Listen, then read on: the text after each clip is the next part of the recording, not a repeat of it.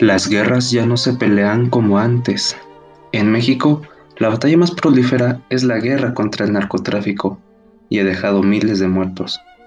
En la actualidad, hay una nueva guerra, que es peleada por todo el personal de salud, desde doctores, enfermeras, camilleros y servicios de limpieza. Esta es una batalla que se lucha contra el COVID-19 y no queda más que agradecerles por esta ardua labor que han llevado en estos últimos meses.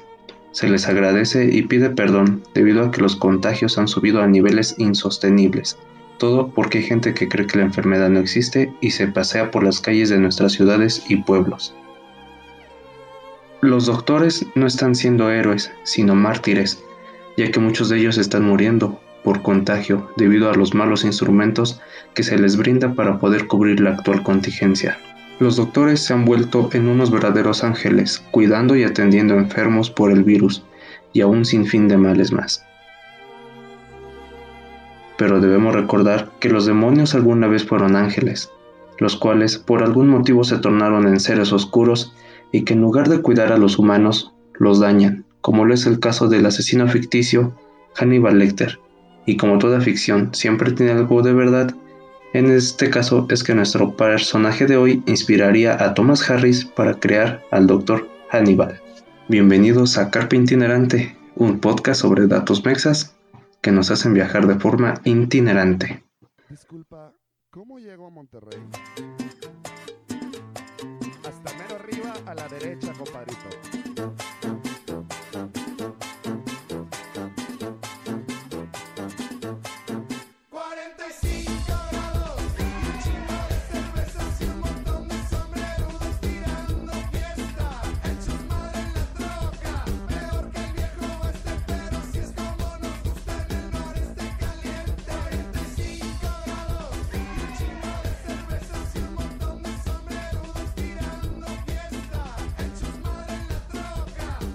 Para la cuarta entrega del podcast viajaremos al estado de Nuevo León, para ser más específicos, la ciudad de Monterrey, la cual nos acogerá para hablar de un doctor el cual nos enseña que todos somos seres humanos y por ende poseemos emociones, las cuales a veces no podemos controlar.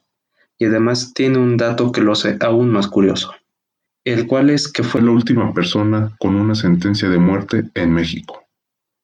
Les presento a Alfredo Bali Treviño, Él no es un asesino en serie, pero sí se le catalogaría como un psicópata. Corría el año de 1959, y este sería el año que marcaría el doctor Treviño, el cual tendría una historia pasional y tormentosa, pues a sus 28 años no solo era un médico cirujano, sino un respetable ciudadano. Ya habíamos visto casos similares como el con el doctor Muerte, tenía su consultorio en la colonia Talleres, Muchos de sus pacientes decían que era muy acertado y le vivían agradecidos, pues a la gente más necesitada le regalaba la medicina que les recetaba.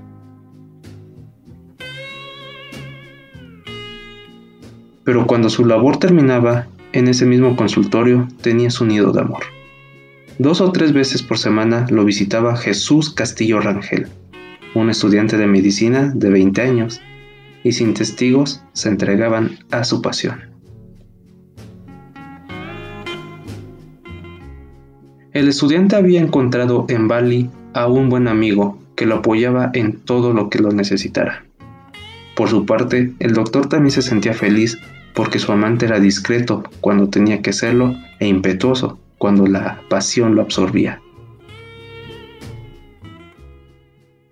Pero luego de varios meses de relación, Jesús Rangel le pidió a Bali dinero prestado. Era una cantidad respetable. El médico le dijo que no tenía. El estudiante le suplicó que los consiguiera y que se los devolvería en una semana. Lo convenció y le entregó el dinero, pero el estudiante no cumplió y comenzaron los disgustos.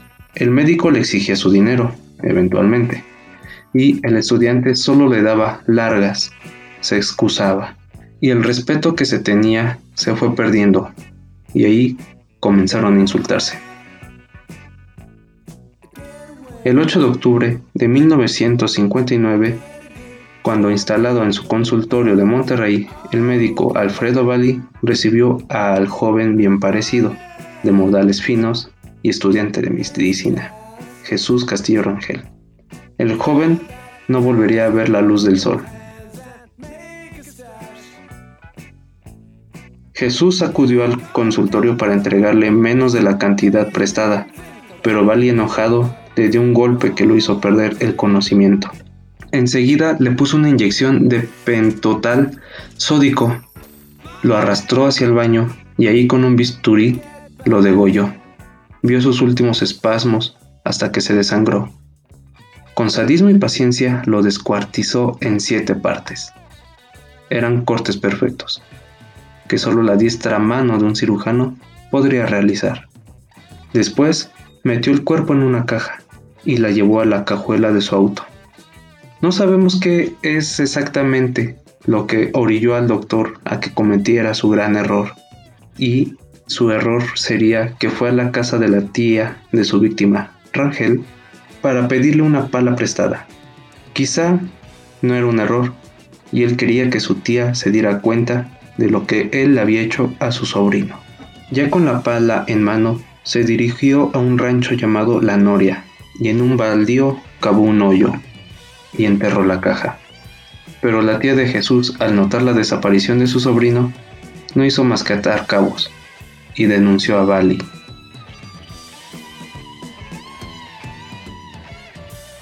El médico fue detenido y sin remordimiento aceptó haber dado muerte a Jesús Rangel.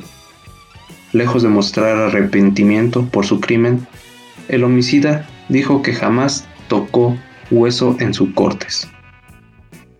La, la, Procuraduría de Justicia de Nuevo León registraría en sus anales el caso del Dr. Bali como la causa penal 263-59. La prensa sensacionalista no se hizo esperar y ésta le coleccionó para él una serie de apodos. Lo hicieron un rockstar. Lo llamaron el hombre lobo de Nuevo León, el médico asesino, el monstruo de la Talleres y el vampiro Bali. Tras confesar el crimen, fue declarado culpable en mayo de 1961 de los delitos de homicidio calificado, inhumación clandestina y usurpación de profesión. El juez Marco Antonio Leija Moreno sentenció, cito, Considerándose el homicidio como calificado con las agravantes de premeditación, alevosía, ventaja y traición, es de condenarse al acusado a sufrir la pena de muerte, la que se reduciría a la simple privación de la vida. Y esta sería la última sentencia que se dictó en el país en relación a la pena de muerte. En 1961, Nuevo León era el único estado del país que aún contemplaba en su código penal la pena capital, cuando todas las demás entidades federativas ya la habían derogado. Además, se le concedía a Bali dos días para que se le suministrara los auxilios espirituales y escribiera su testamento. Y la sentencia eventualmente lo absolvía de pagar la reparación del daño. En prisión, el propio Bali se jactaba con los demás presos de los cortes perfectos con los que descuartizó a su amante, sin tocar hueso, para después guardar los restos en una caja de cartón e irlos a tirar al rancho La Noria, en el municipio de Guadalupe. Su estancia en la cárcel fue muy normal y ejemplar. Tuvo un buen comportamiento e incluso llegó a ocupar el puesto de ser el doctor de la prisión de Topo Chico. Pero el suceso más increíble fue cuando conoció a Thomas Harris. O más bien, Thomas Harris tuvo una gran impresión al conocer al doctor Bali. Thomas Harris lo conoció y le dio el seudónimo de Doctor Salazar, ya que lo llamaba así para proteger su identidad. En 1963, cuando el doctor Alfredo Bali ya llevaba tres años preso, un periodista estadounidense de 23 años, de nombre Thomas Harris, quien trabajaba como reportero de Argosy, obtuvo el permiso del director del penal para hacerle una entrevista a un recluso de nombre Dyke Stu Simmons.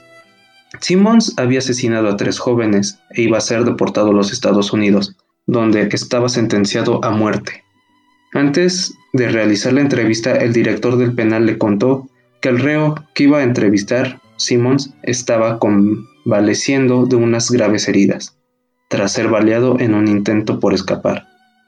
El periodista se sorprendió, pero se alegró de saber que Simmons estuviera en condiciones de recibirlo. Entró hasta las celdas y le asignaron para que lo acompañara precisamente al doctor Bali.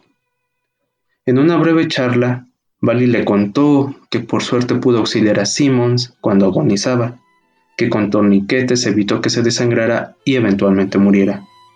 Luego de la entrevista, el periodista y Bali tuvieron una plática amena a lo cual Harry se sorprendió aún más por la buena presencia y forma tan correcta en que se expresaba el Dr. Bali. Pueden imaginarse al Dr. Bali como cualquier otro, un hombre serio, tranquilo, con un gran temple y porte.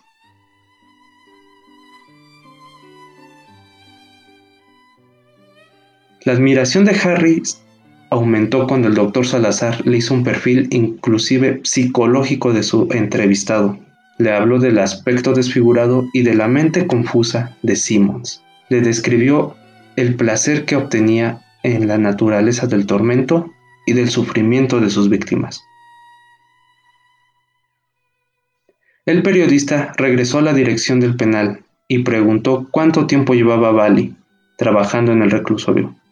El director lo miró sorprendido y le dijo que él no trabajaba ahí, sino que purgaba una larga condena porque era un asesino, que con su bisturí fue capaz de destazar a su víctima en finos pedacitos. Era un psicópata.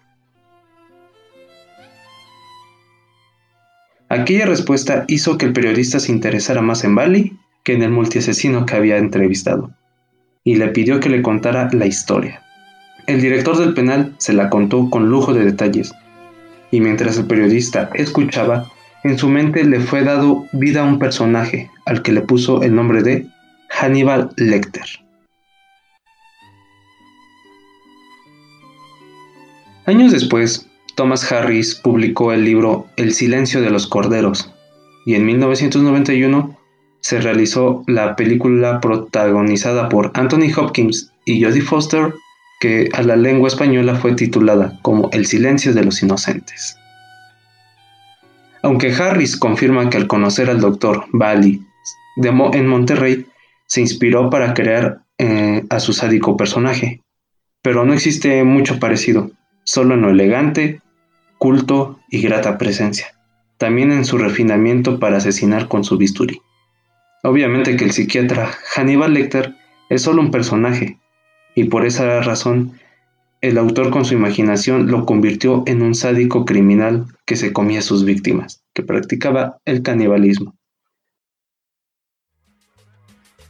Aunque el temible doctor Bali fue la última persona en México condenada a la pena de muerte, la misma nunca llegó, pues le fue conmutada gracias al gran servicio médico que brindó durante su estancia en Topo Chico, y también gracias a que la pena podía ser conmutada por solo pagar una pena de 25 años de prisión.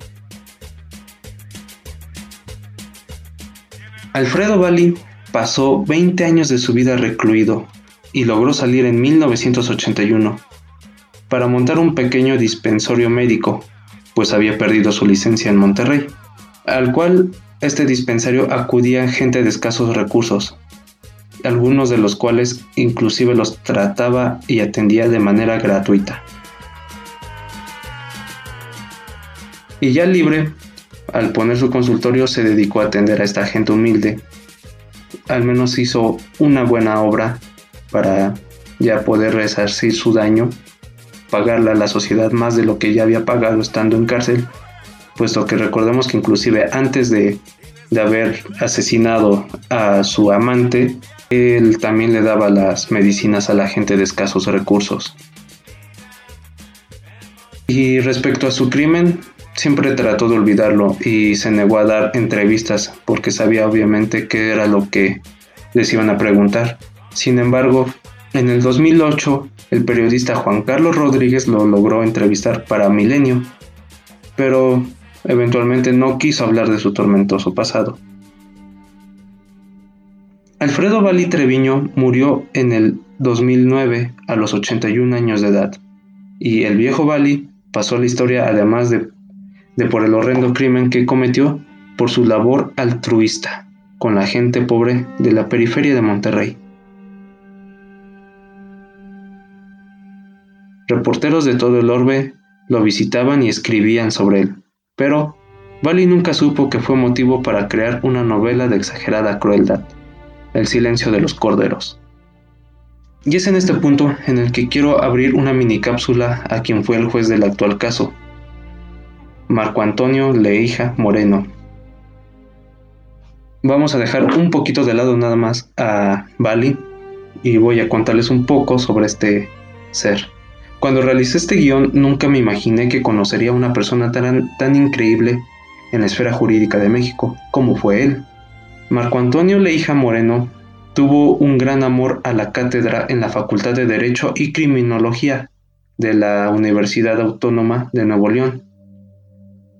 El amor por la cátedra en la Facultad de Derecho y Criminología llevó al maestro Marco Antonio Leija Moreno a permanecer más de cinco décadas en su alma mater la Universidad Autónoma de Nuevo León. Egresó en Ciencias Jurídicas en 1953 y fue fundador de la licenciatura en Criminología de la UANL en 1974. Fue nombrado profesor en mérito en 2009.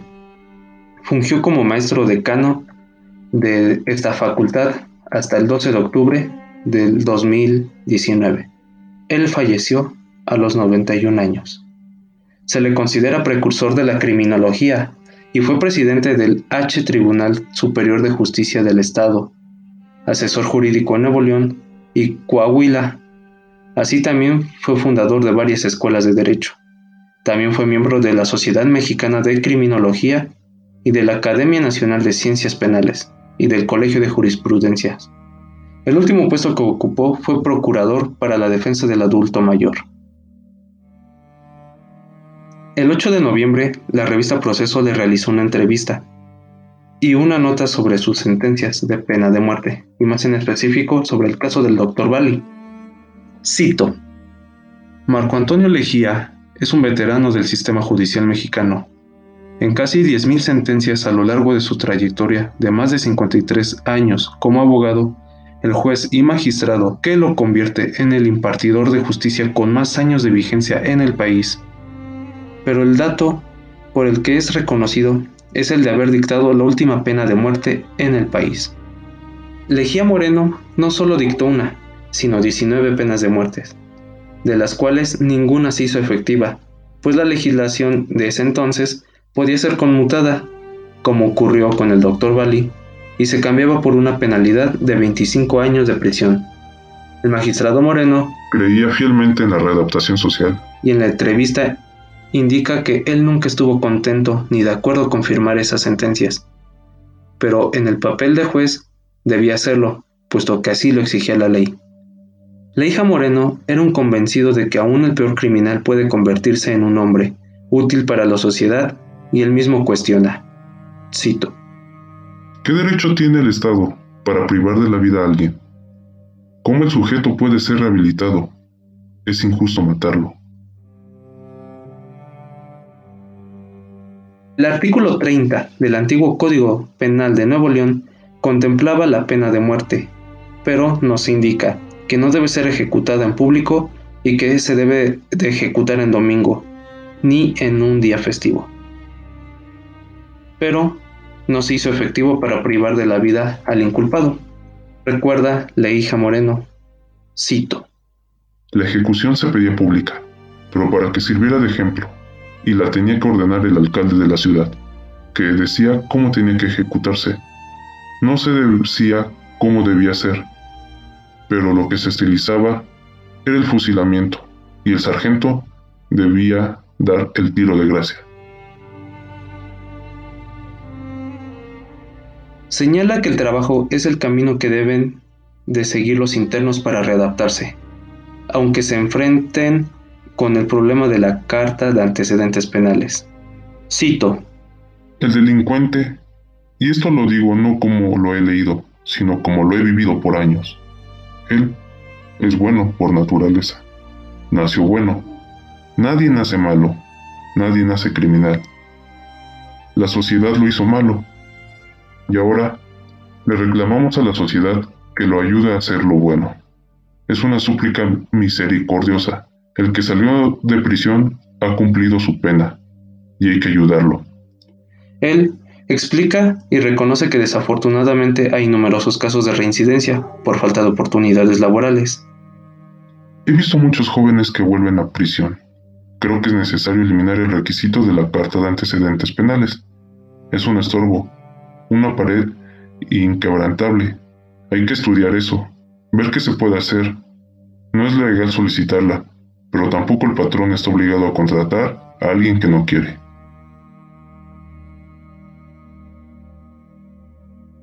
Como vimos con el doctor Bali, Leija Moreno tuvo razón, y el doctor logró salir de la cárcel e hizo unas buenas acciones para la sociedad. Pero también hay casos en que el individuo sí nace con mayor disposición a la violencia. Esto es algo de lo que les platicaré en otro episodio. Nadie hubiera imaginado que un romance podría finalizarse con el asesinato de una persona amada, y aún más por un asunto tan banal como lo es el dinero.